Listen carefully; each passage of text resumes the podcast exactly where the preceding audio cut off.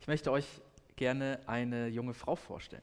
Vermutlich kennt ihr sie alle, vielleicht nicht persönlich und sie ist, sie sieht zwar jung aus, aber so richtig jung ist sie nicht mehr. Sie ist schon über 2000 Jahre alt. Sie kommt aus Griechenland und sie kommt gleichzeitig aus Rom und dort nahm ihre Karriere ihren Lauf. Ihr habt sie wahrscheinlich schon mal gesehen auf Bildern, vielleicht auch schon mal als Statue vor einem Gericht. Ähm, diese junge Frau heißt Justitia.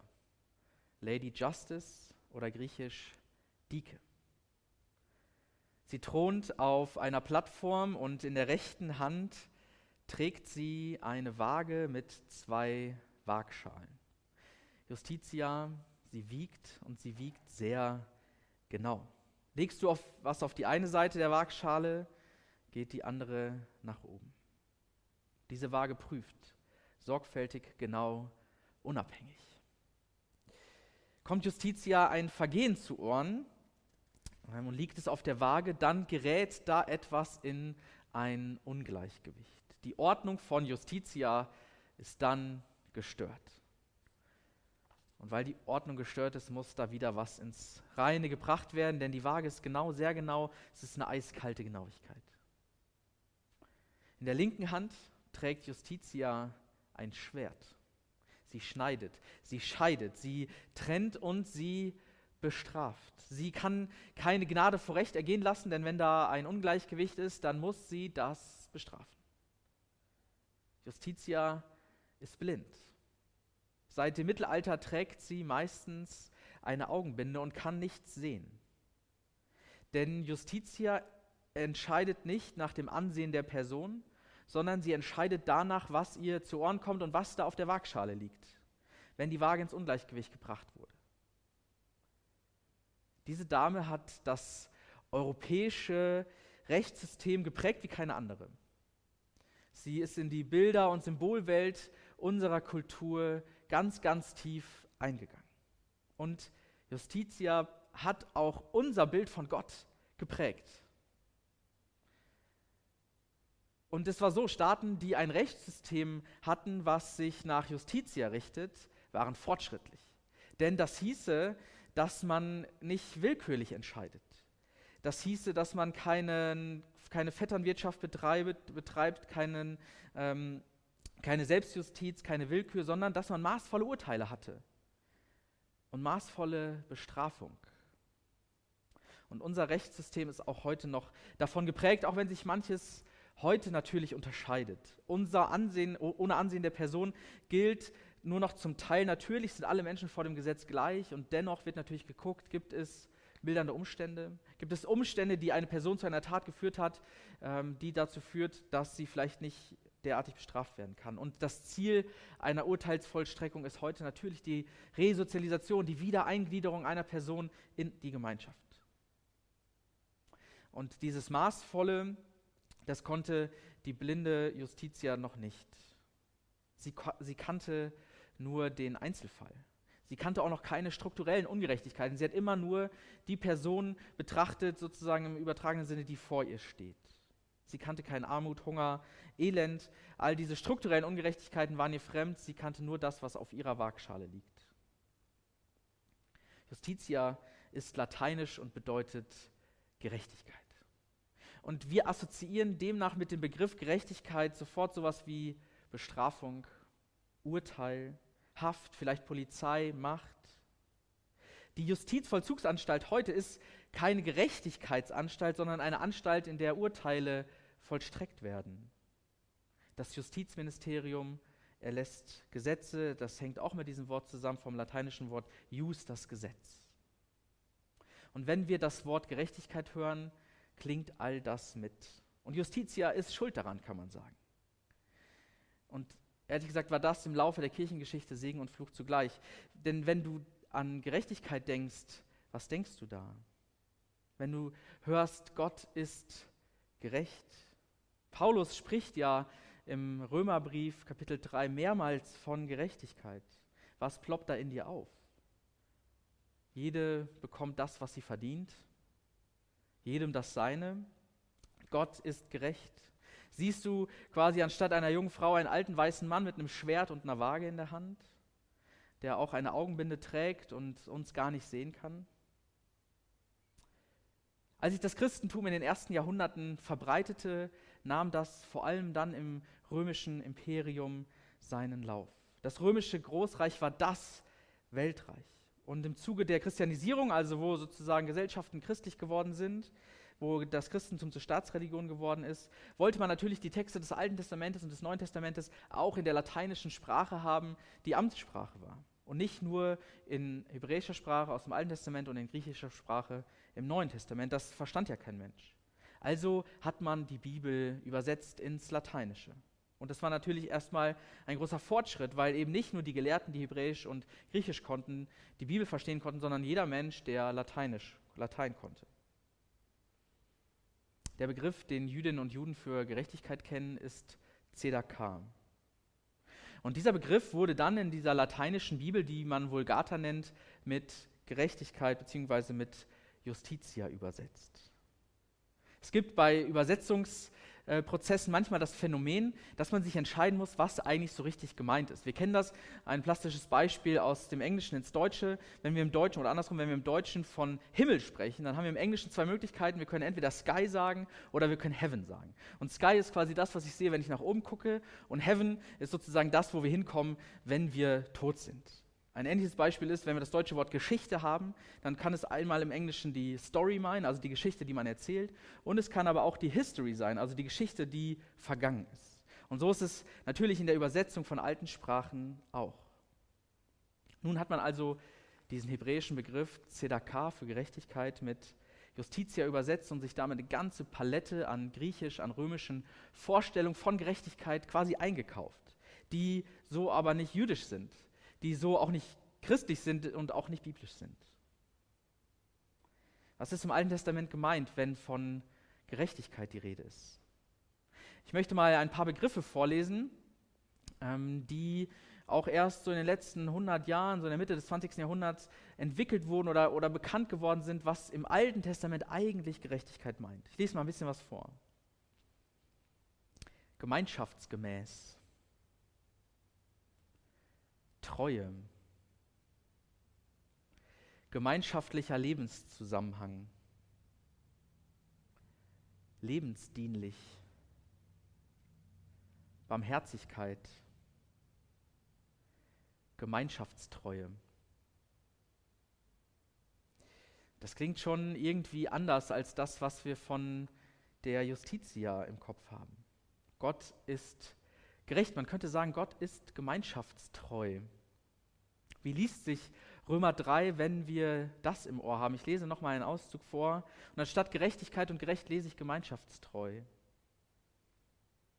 Ich rede aber von der Gemeinschaftstreue mit Gott, die da kommt durch den Glauben an Jesus Christus zu allen, die glauben. Denn es ist hier kein Unterschied. Sie sind allesamt Sünder und ermangeln des Ruhmes, den sie vor Gott haben sollen, und werden ohne Verdienst gemeinschaftstreu aus seiner Gnade durch die Erlösung, die durch Jesus Christus geschehen ist.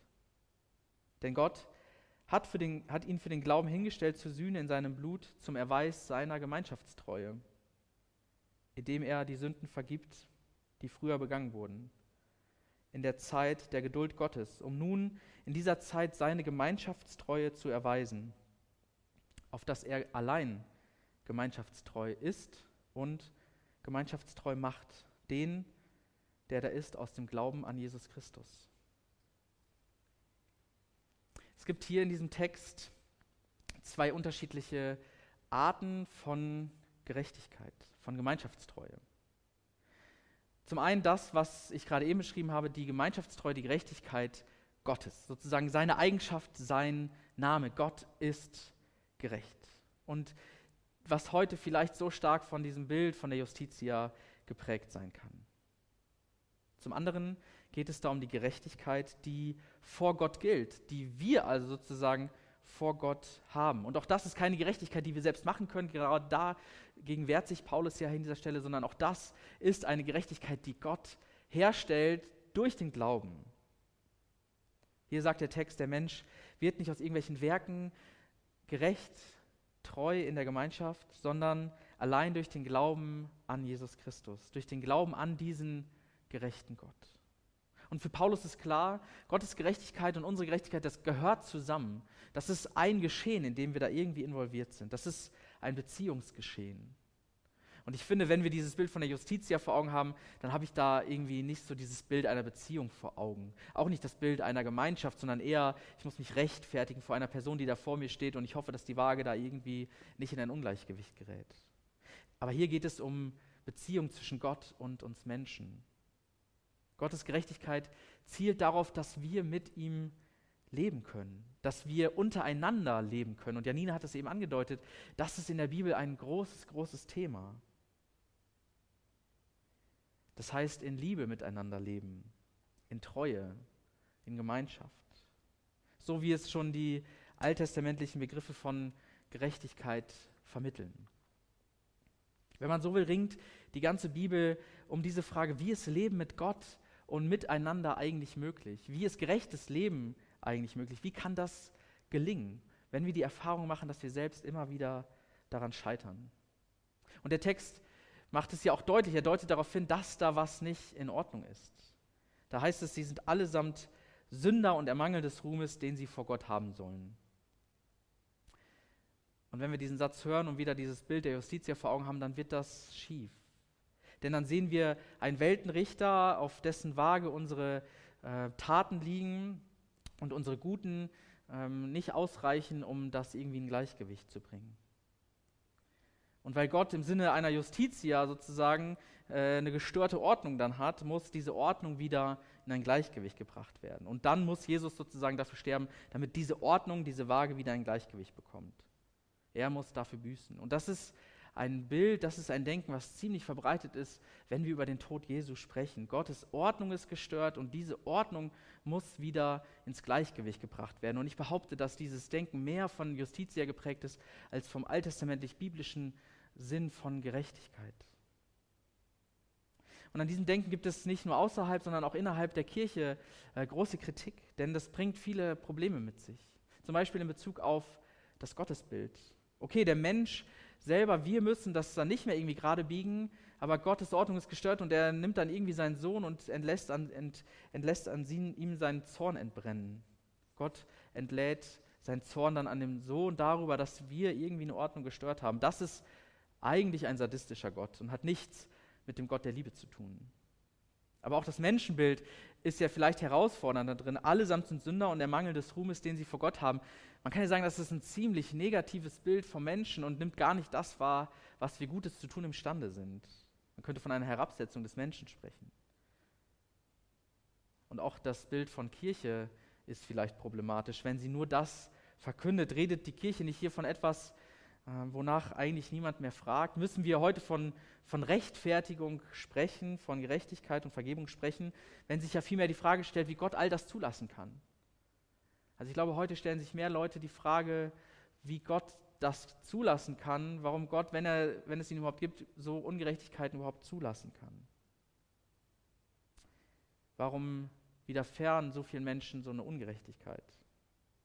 Ich glaube, diese Einwände sind meist sehr persönlich und existenziell geprägt von Erfahrungen, die wir gemacht haben und sollten nicht einfach leichtfertig vom Tisch gewischt werden. Und dennoch bietet uns der christliche Glaube, gerade wenn wir etwas tiefer einsteigen, hier eine Möglichkeit, unser Leben zu verstehen, äh, zu deuten und auch mit all dem umzugehen, was uns in dieser Welt und in einem persönlichen, in unserer kleinen Welt und in der großen Welt so das Leben manchmal schwer macht. Denn wir Menschen werden nach dem biblischen Sinne nicht einfach nur als bloße Individuen betrachtet, die isoliert vor Justitia stehen. Wir werden als Beziehungswesen betrachtet. Wir sind Kinder unserer Eltern, Teil einer Familie, Bürgerinnen und Bürger einer Stadt, Zeitgenossen einer bestimmten äh, Generation. Und als solche sind wir Geschöpfe Gottes. In all diesen Beziehungszusammenhängen können wir die Erfahrung machen, wir sind geliebt.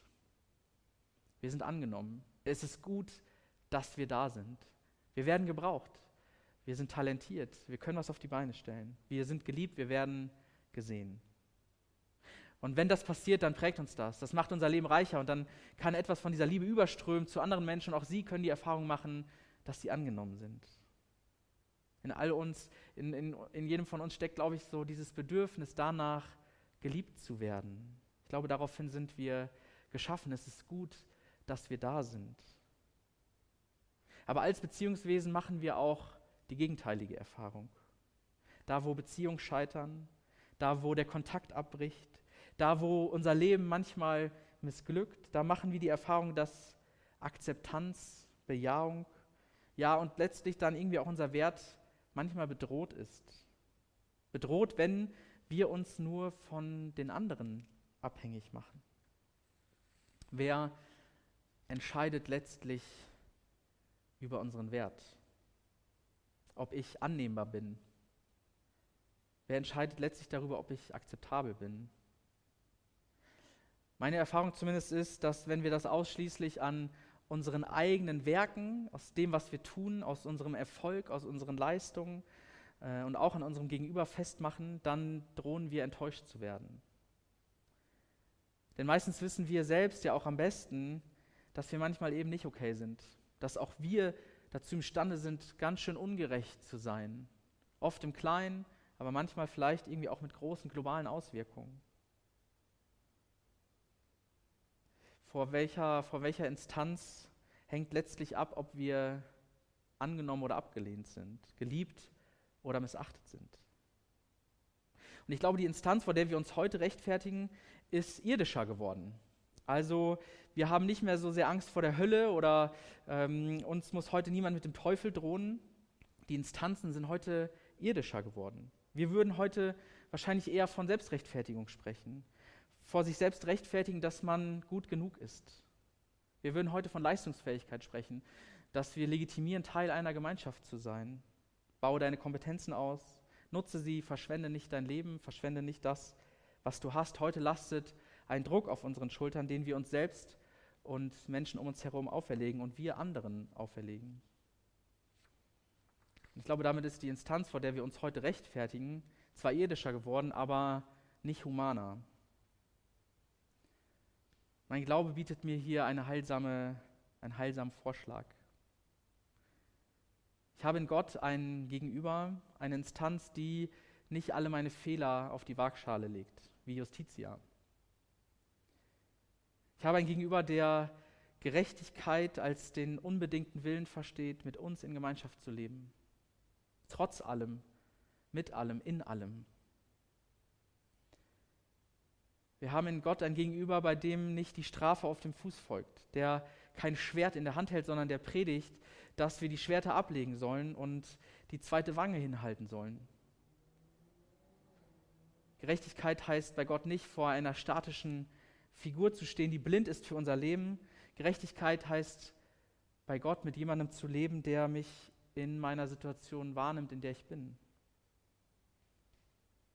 Manchmal wird gesagt, Gott ist Liebe, aber auch Gerechtigkeit. Dann wird ein Gegenüber aufgebaut zwischen Gottes Liebe und Gottes Gerechtigkeit. Ich halte diese Gegenüberstellung für falsch. Denn Gottes Gerechtigkeit ist sein unbedingter Wille, mit dir und mit mir in Gemeinschaft zu leben. Gottes Gerechtigkeit ist Ausdruck seiner Liebe. Und diese Gegenüberstellung funktioniert nur, wenn wir Gerechtigkeit verstehen wie Justitia die keine Gnade vor Rechte gehen lassen kann, die blind ist, die isoliert unsere Vergehen betrachtet. Ich würde sagen, Gott ist Liebe, denn er ist gerecht. In Gott haben wir ein Gegenüber, das sich Gerechtigkeit nennt und der diese Gerechtigkeit bis zum Schluss durchhält, der auf Golgatha seine Gemeinschaftstreue mit uns bis zur letzten Konsequenz zeigt. Mir begegnet hier kein Gott, der seinen Zorn an seinem Sohn auslädt, sondern der selbst unter all der gescheiterten Hoffnung leidet, unter dem inhumanen Menschen, die wir manchmal sein können, den ungerechten Geschöpfen. Karfreitag ist für mich der Tag, an dem Gott unter Beweis stellt, dass er es mit der Gemeinschaftstreue wirklich, wirklich ernst meint. Nicht Gott musste versöhnt werden, sondern wir Menschen mit ihm. Gott ist Gerechtigkeit. Das heißt für mich, dass nicht jeder das bekommt, was er verdient. Das ist nicht der Gott mit der Waagschale in der Hand und dem Schwert, sondern das ist der Gott, der dich in den Arm nimmt wie der Vater den zurückgekehrten Sohn, der dich sucht weil du ihm wichtig bist, der sich selbst nicht verschont für dich. Und ich glaube, dieses Verständnis von Gerechtigkeit hat ganz große Auswirkungen auf unser Leben. Wenn wir verstehen, dass Gottes Gerechtigkeit heißt, mit uns in Gemeinschaft zu leben, dann muss das eine Konsequenz auf unser Leben haben, dass wir mit anderen Menschen in guter Gemeinschaft leben wollen. Und zwar mit den Menschen um uns herum, mit den Leuten, die hier bei mir im Saal in der Kirche sind, mit meiner Familie, mit, meiner, mit meinen Freundinnen, mit meinen Freunden, aber natürlich auch mit den Menschen, die ich gar nicht kenne und die vielleicht unter meinem Lebensverhalten leiden. Und das sind die großen Fragen, die, um die es ja heute oft geht, wie wir strukturelle Ungerechtigkeit bekämpfen können. Armut, Menschenhandel, Sklaverei, all das sind Auswirkungen davon, dass wir Menschen untereinander nicht gemeinschaftstreu leben. Und meine große Hoffnung ist, dass diese Gemeinschaftstreue Gottes zu uns immer mehr überschwappen kann, sodass auch wir Menschen untereinander gerecht leben. Das wünsche ich uns. Amen. Ich bete. Gott, ich danke dir, dass du gerecht bist und dass das heißt, dass du mit uns unbedingt in Gemeinschaft leben willst, auch wenn wir manchmal Mist bauen, auch wenn wir als Menschen untereinander ungerecht miteinander umgehen, dass wir eben es nicht immer hinkriegen, unsere Gemeinschaft miteinander wirklich treu und in Liebe zu leben. Und du hast in deinem Sohn Jesus Christus alles dafür getan, mit uns in Gemeinschaft zu leben. Und der Glaube an dich ist die Einladung, mit dir in Gemeinschaft zu sein. Und ich bitte dich darum, dass du uns diesen Glauben schenkst und erhältst und erneuerst. Vielleicht jetzt in diesem Gottesdienst, in diesem Moment, dass wir neu ein Ja zu dir finden, zu deiner Liebe, zu deiner Gerechtigkeit. Vielleicht zum ersten Mal. Ich bitte dich, dass du uns an die Hand nimmst ähm, in Beziehung mit dir.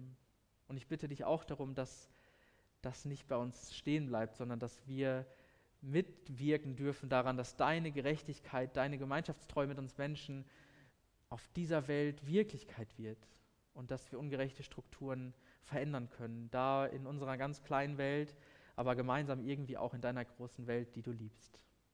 Amen.